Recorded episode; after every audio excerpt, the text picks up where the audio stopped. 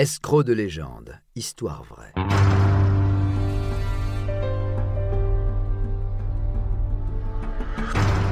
Un programme Studio Minuit. Une idée originale de John Mack. Musique David Rampillon. Narration Patrick Blandin. Enregistrement et montage Patrick Martinez-Bourna. David Stein. XXX. Ce faussaire d'art aura eu l'audace de réaliser des contrefaçons d'artistes dont il était le contemporain. Né en France en 1935 sous le nom d'Henri Abel Abraham Haddad, il a utilisé de nombreux pseudos dont David Stein est le plus connu.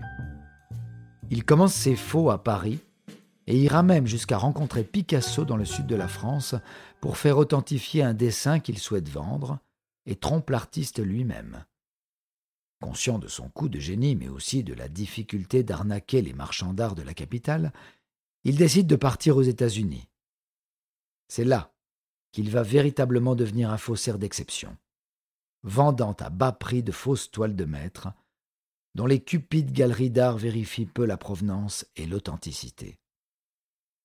En 1966, le célèbre peintre Marc Chagall découvre avec stupéfaction dans une galerie d'art de New York des tableaux dont il est censé être l'auteur, mais qu'il n'a jamais vus de sa vie. Les autorités remontent facilement à David Stein, qui est contraint de fuir en Californie. Là-bas, il est traqué par Joseph Stone, chef de la police locale, qui mettra un an à l'attraper.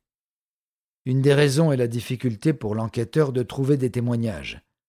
Les victimes étant souvent honteuses d'avoir été arnaquées, mais aussi honteuses d'avoir succombé à l'appât du gain. Durant ces quatre ans d'incarcération, David Stein va nouer une amitié avec Stone, qui lui demandera des peintures.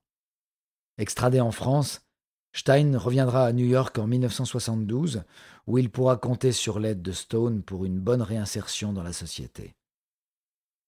À la fin des années 80, il ne peut rester aux États-Unis à cause de son visa et émigre à Montréal, où il travaille dans le cinéma. De 1982 à 1990, il collabore avec le photographe et journaliste Stéphane Korb dans la réalisation de reportages sur sa carrière de faussaire.